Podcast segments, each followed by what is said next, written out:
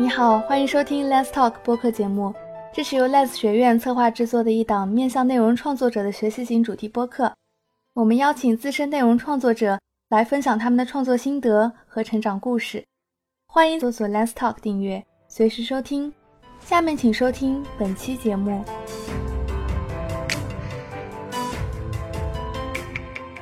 Hello，大家好，嗯，欢迎来到普利策国际报道奖金申请以及外媒投稿专题分享会的直播间。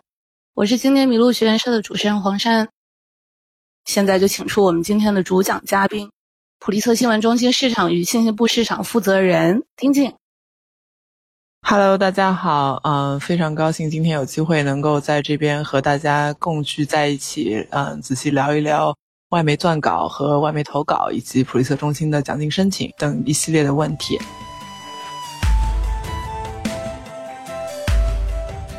你们标榜创新、独立、国际化的高质量报道，那这是你们选拔报道项目的一个标准吗？能不能谈一下你的理解？嗯，我可以简单说一下，我们这个对这个报道的评选这个选择当中有一个基最基本的标准，就是我们希望能够。见到的是在英文媒体上比较少见到的，那这个这个其实就是说，我们不希望是跟这个传统的这个，比如说有线电视台啊这些去争抢这个报道资源，因为这完全没有必要，他们自己本身也会投入很多。呃，我打个比方，比如说像什么美国大选这种的，各家风大电视台媒体都蜂拥而上，那我们觉得我们我们自己其实每年的这个经费跟他们比起来，就是呃实在是太少了。呃，根本完全没有办法跟他们竞争。呃，那如果但是呢，他们同时又不对一些比较少，呃，但是又比较有价值的这个新闻去做更多的关注。嗯，我可以举个例子，比如说这个埃博拉，埃博拉在非洲刚刚开始起来的时候，可以说各家媒体都冲进去了。冲进去了之后呢，好像这个埃世卫组织一宣布埃博拉疫情结束，啊，大家就都出来了，就觉得好像都没有事儿了。但实际上，这个埃博拉疫情对这个非洲本土的这个的一个是患者本身有很大的影响，第二个是对他的社会有很大的影响，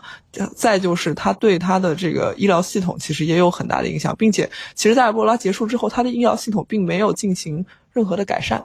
嗯，或者说改善的力度并不够，嗯，那这样子的话，很有可能将来还会有第二次埃博拉，或者说是我们还会有。别的类似于埃博拉的病毒出现，那我们认为这个是非常值得去报道的事情。那我们可能就会投入到在后面后期的这个过程当中，而不是说，嗯，在前期的这个过程当中就跟着大家一起蜂拥而上。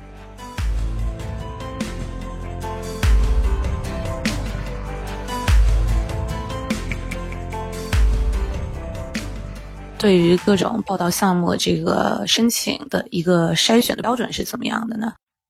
嗯，我们的这个奖金呢，有一个非常呃主要的一个奖金是叫做这个报道差旅奖金。然后这个差旅奖金呢，可以说我们每年就像我刚才说的，就是要选择一百二十到一百五十个这个获奖人。这个奖金是常年开放的，这个和各家的其他的每呃任何一家都不一样，因为没有任何一家的这个报道奖金是如此像我们这样全年滚动制开放，就是你投进来，基本上两到三周，我们的编辑就会和你联系，给你一个答复。呃，那这样的话，其实因为新闻大家都知道是每天都出新的东西才叫新闻。那你如果要是很多的这个呃，像别的呃机构做的这种类似于 fellowship，是类似于这个一年一两次的这种奖金的这个模式的话，那就相当于你要提前几个月申请，申请完了以后，他等了漫长的时间之后，他通过了，结果然后你要去的时候，可能在当地的这个情形已经改变了，这个事情可能已经不存在了。那这个其实都特别不利于这个国际报道。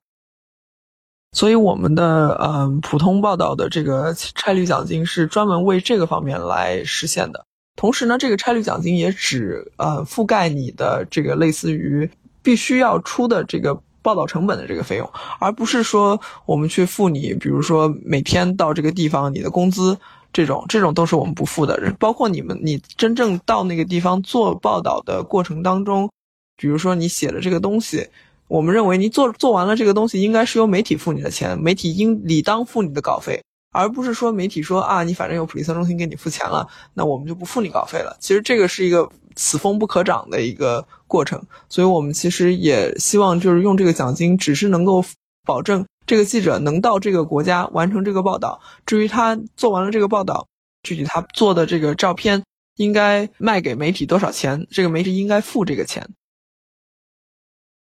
稍微展开来说一下，首先这个最重要的一点是你的这个东西能不能在英文媒体上发表，因为普利策中心不是给这个别的语言的这个受众设立的，我们主要是希望能够做英文媒体上的报道。那就是说，你必须要在这个申请之前就跟这个媒体的编辑投稿，然后完成一个出版发表的这个意向的这个传达。那如果你没有这个的话，我可以说基本上投进来就必败无疑，因为我们呃每年收到大概六七百个申请，然后六七百个申请当中，我们要刷掉四五百个，然后最后才能确定那一百多个人拿到。呃，这四五百个人当中，可以说有一半可能都没有特别的这个出版意向。尤其是这个英文媒体，如果是就是，比如说你只是发一篇一千字的稿子在上面这种的，那我们就可能会鼓励你，嗯，你去了那么远一趟，去了比如说菲律宾，你不能说去菲律宾就是发一千字的稿子呀，你还要再继续投稿，投别的媒体，争取能够投到比如说两三两三个两三篇，或者说是这个长篇的，呃，那这样的话会比较合适。然后后面呢，就比如说对主题的熟悉啊，然后这方面主要是希望能够确定这个记者能够有这个能力去完成这个报道。首先你自己必须得这个对这个主题有一定的了解，你不能说上来就说我可能幻想，嗯，比如说美国有这这这问题，那我可能就想去美国做这个报道，那你也没有知道在地的情况，那你到了这个地方肯定两眼嗯一摸黑，那肯定这样也是不行的，嗯。再就是呢，看你个人的经验。比如说，有一个记者，他可能刚刚大学毕业，他说我想去叙利亚报道前线的问题。那我们肯定想，你大刚大学刚毕业，你也没有足够的国际报道经验，你可能遇到危机情况的时候，你的反应也不会特别的足够。那就希望你可能是不是不要做这方面的东西，啊，或者你可能是不是选择一个稍微简单一点的主题，安全一些的主题，这都有可能。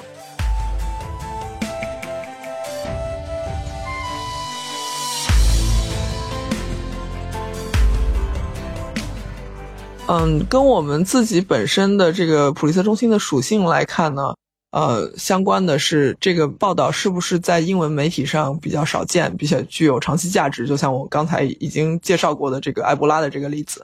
那同时它是否暴露了国际上的一些系统性的问题，尤其是它这个系统性问题是不是也会影响到美国国内？就比如说这个气候变化，那可能是你去，比如说南极拍一个冰川融化的这个主题的东西。那如果你拍了这个东西之后，它是否这个对美国有影响呢？那如果是有影响的，比如说气候变化对大家都有影响，那可能我们就觉得这个更有价值一些，更适合我们去做。因为这个毕竟我们的经费是有限的，我们用这个有限的经费怎么样能扩大最大化的这个效益？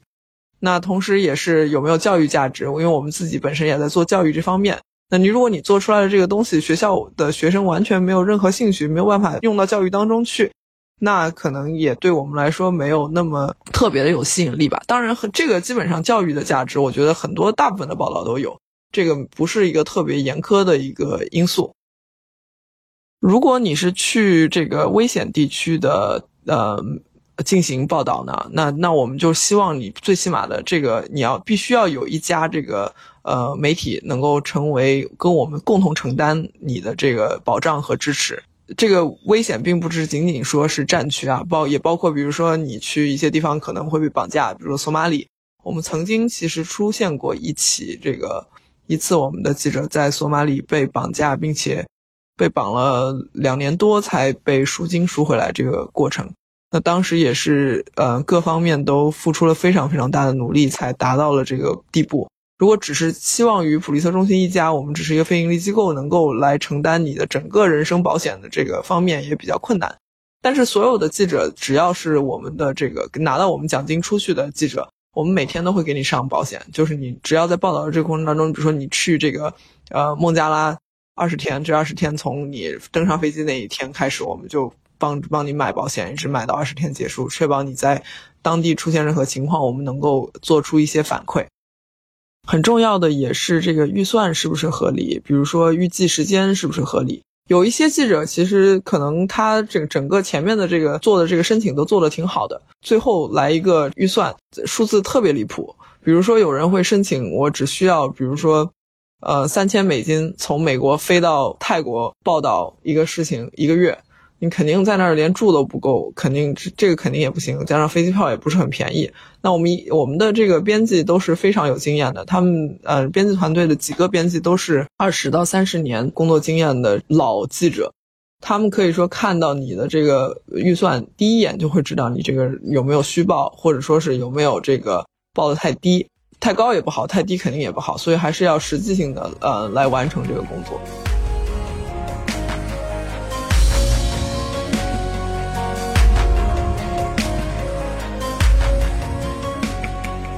在做这个筛选的过程当中，你怎么样去预判就是这些普通报道是否能成功？那什么样叫做成功？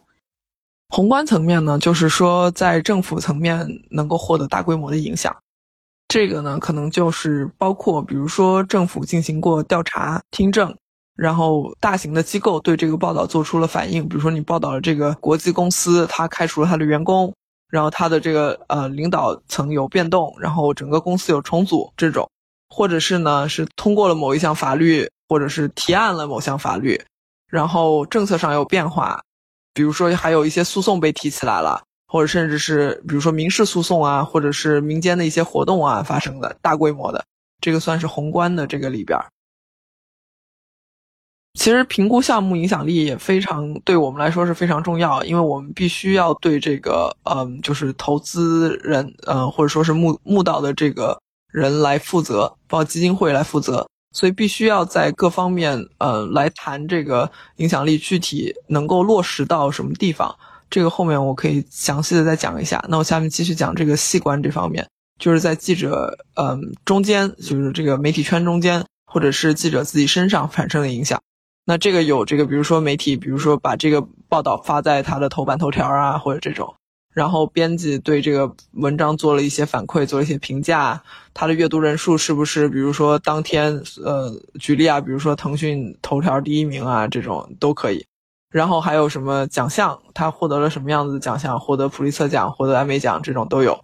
然后有没有让这个记者获得公开演讲的机会？比如说，呃，这个记者被邀请来麋鹿学院社做了一次访谈，这个其实也算。然后这个摄影师是不是，比如说做了一些呃展览，把这个东西放到比如说呃国际摄影中心啊这些地方去做展览了？然后有些机构，其他的机构呢，比如说引用这个文章，呃，那就比如说嗯嗯，比如说国际人权观察在某一次的这个报道当中，就报告当中就提到普利策中心某某记者报道的这个刚果的这个人权问题，呃什么什么什么，这个也算。然后还有比如说官员引用该文章。那这个有可能是美国的某一个参议员在国会的这个论证当中可能引用了这篇文章，然后其他媒体进行跟进报道，这个就比较常见了。比如说美联社引爆了一个东南亚的渔民的呃这个危机，那么这样的话，其他的媒体就纷纷跟进，这个也扩大了它的影响力嘛，这个大家比较好理理解。然后还有就是比如说教育活动当中有一些反馈，比如说你直面的这个跟学生面对面，然后这个学生。的这个群体发生了什么样的反馈，在学生当中发生了什么样的影响？然后微观来看呢，就是这个是个人媒体，就是个人的社交媒体，还有个人的反馈，比如说你收到的邮件啊，然后别人在社交媒体上提到他们对你的态度的转变啊，然后他对这个话题的认知度的有增加呀，甚至比如说大 V 转发呀，这些也都算。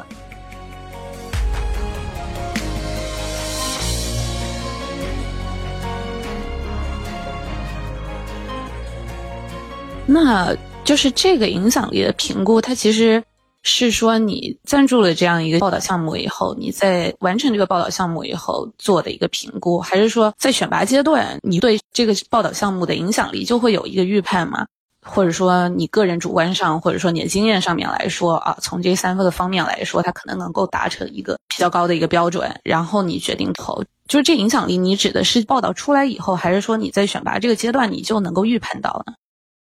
嗯，这个问题其实特别好，因为其实，在呃报道这个呃选拔的这个阶段，我作为公司的这个普利策中心专门做这个影响力评估的人，我是完全不和编辑团队进行任何的沟通的。但是，当然，编辑他自己在看你这个申请的同时，他大概就会一些类型的报道，他会明确的知道这个可能投进来，如果做成的话，它的影响力会非常非常的好。比如说，呃，纽约时报投一个呃投一个项目进来就。刚呃，在这个顶部我也发了那个幻灯的这个部分，有提到这个 fracture lens。他这个报道就是说，他投进来就是说我准备在《纽约时报》上发一篇四万字的报道。大家谁都知道，《纽约时报》平时从来不发四万字的报道。那你如果是一一上来就说我这个是要发四万字的报道，我们就知道《纽约时报》会非常非常重视这一篇报道，并且给他留出非常大的版面来做。事实证明也是的，就是《纽约时报》后来其实是用它整个周末这个整个一本杂志的这个面积全部用来刊登这一篇报道，并且没有在里面添加任何的广告。可以说，基本上是《纽约时报》呃创刊以来的第一次。这样的话，编辑其实在看你的稿子的时候，他大概心里就会有数。那有一些媒体的报道呢，他会说，比如说你这个是呃数据报道，专门研究某一个国家的一些数据，那可能看了以后，一看你这个数据会做成视觉化啊这些，那本身在网络上的传播效果也不错。编辑其实大概心里知道啊，这个可能影响力还可以。但是对我来说，我是完全不干涉这个。编辑他在选择项目上的这个过程的，因为作为一个新闻机构，其实我们不能够预设这个影响力目标，尤其是这个属于这种政策推动，就像我刚才说到宏观方面的这个呃目标。因为如果你以这种方式来选择你的报道的话，其实那你就和那些推动政策转变为目的的非盈利机构完全一致了。那其实我们是有根本上的不同的。这个其实呃，为了不去它影响它的这个。记者怎么样子去追逐这个影响力的这个过程？呃，其实我是完全在记者在项目进行的前期和中期，直到发表，我都不会跟他去讨论。比如说你应该是怎么样去报道啊，或者你用什么角度切入报道啊，我也不会跟他说你应该去哪儿报道。完全的这个都是交给记者和他出版媒体的这个编辑两者他们自己去衡量。呃，其实我们是完全不介入的。呃，既然我们愿意投你这个项目，就不管你做成什么样，那我们就在前期认为这个会成功，就是有种这个风险投资的感觉。其实对于我们普利策中心来说，影响力的第一步，首先就是提升这个议题的认知度嘛，然后提供一个讨论的话题，然后讨论的空间，然后引发大家去思考、去争论。其实这个才是说我们普利策中心做这个报道项目基金的这个根本。刚才我有说到，就是比如说以推动政策转变为目的的这个非盈利机构啊，嗯，其实很多呃，因为普利策中心它的资金来源是非常多样化的，然后这个资金来源当中呢，有一些基金会也确实就是以这个推动政策转变为目的来设置的，比如说盖茨基金会，他就非常要求这个，希望他投下去的每一笔钱能够在实地上产生怎么怎么样的效果，那他也可能会希望记者去以这种方式来报道。其实非常明显的例子就是，比如说这个英国的《卫报》在这么多年都比较拿这个盖茨的钱，还有其他几家媒体的钱，他会在他的版面上明确就是说我这个报道就是盖茨基金会付款的。他这个过程里面，你完全就可以很清晰的看到，他可能被这个盖茨基金会的人所左右他的报道方向。但是呢，美国也是有另外一个类型的基金会，比如说像麦克阿瑟基金会。麦克阿瑟基金会也是普利特中心，其实我们也和呃盖茨基金会之前合作过，但是后来又分手，也是因为这个原因。那麦克阿瑟基金会这种类型呢，他会认为我我的目标就是跟你一致，就是提升议题的认知度，提升国际话题在美国呃公众当中讨论的程度。那我认为你做的这个以新闻的方式呈现是最好的，那他就可能会继续的支持你，嗯，所以说我们其实也是，呃，作为一个新闻非盈利机构，我们一方面是受款人，一方面是发款人，如何在这两个之间保持一个平衡，就是说我们拿了这个受款人的钱，但是我们也不能去干涉我们发给的这些记者的新闻自由，呃，在这个方面是呃有一个平衡要做。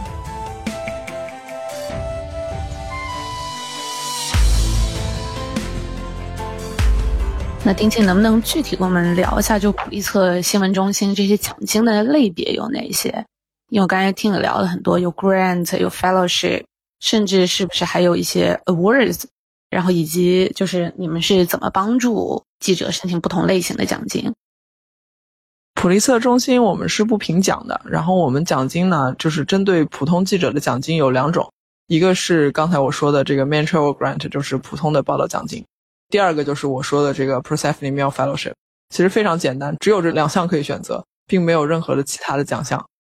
然后我们在这个跟呃这个大学合作的时候，是有这个学生报道的奖金。刚才说到就是我们报道的这个类型主题啊，我们报的所有问题当中大概有哪些。比如说，我简单举几个例子，比如说这个气候变化，比如说毒品战争，呃，食品安全、公共健康，这些都其实都是我们非常关注的。核核安全这个也是，啊，以及这个比如说同性恋权益啊，这些其实我们也很关注。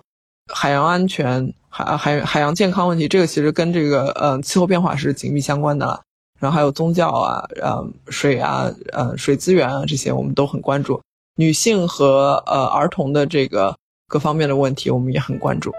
谢谢丁姐。